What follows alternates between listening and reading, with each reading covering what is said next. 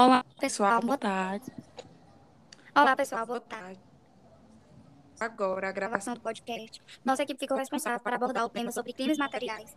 A equipe é composta por mim, pela Ingrid Fernandes, Nayara Gomes, Erineude e pelo Marcos Filho. Sabemos que o conceito de crimes. O crime formal, que descreve o que é crime, o crime analítico e o crime material, que há quem chame de crime de resultado, pois descreve o resultado naturalístico. Sendo assim, para a consumação do delito é necessário que se tenha um resultado. Caso contrário, se torna apenas uma tentativa. Podemos citar três tipos de crimes materiais: o furto, o homicídio e o estelionato. Olá, pessoal, boa tarde. Me chamo Erineudo. É, o crime de estelionato né, está tipificado no artigo 171 e diz obter para si ou para outrem vantagens ilícitas e prejuízo alheio, induzindo ou mantendo alguém em erro, mediante artifício, árdio ou qualquer outro meio fraudulento. Então, nesse crime, é, existe uma ação e também existe um resultado.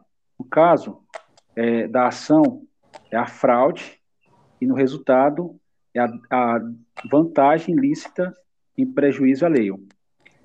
O objetivo do, é, o objetivo do criminoso é enganar a vítima e atingir o seu patrimônio. Eu me chamo Marcos e vou citar o artigo 121, que é o crime de homicídio, que afirma que matar alguém é crime. Esse artigo ele exige que se tenha um resultado naturalístico para que ocorra o crime de homicídio. Ou seja, exige um, uma modificação do mundo natural.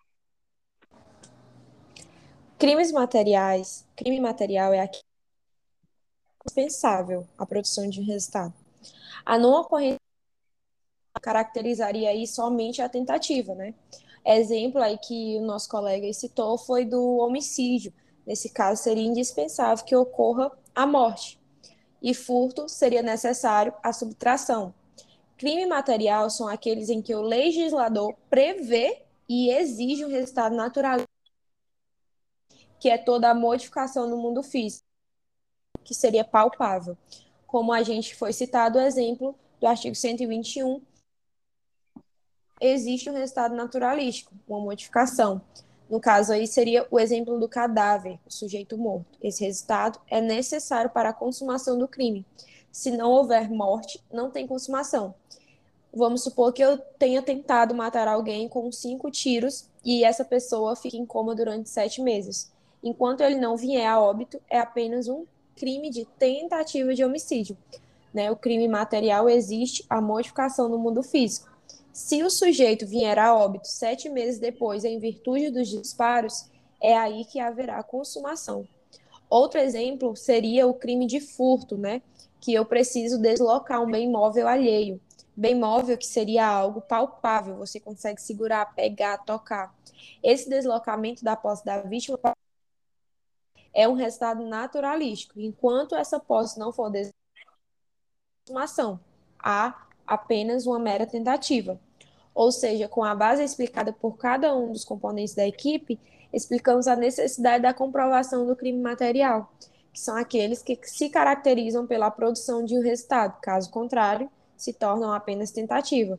Foi citado três exemplos, como de homicídio, artigo 121, furto e estelionato, que foi explicado pelos colegas, né? Com base, descrevemos aqui no nosso trabalho todas as necessidades que são usadas para a comprovação do crime material e tudo aquilo que entendemos como base do tema. Esse é o nosso podcast. Pode encerrar, galera.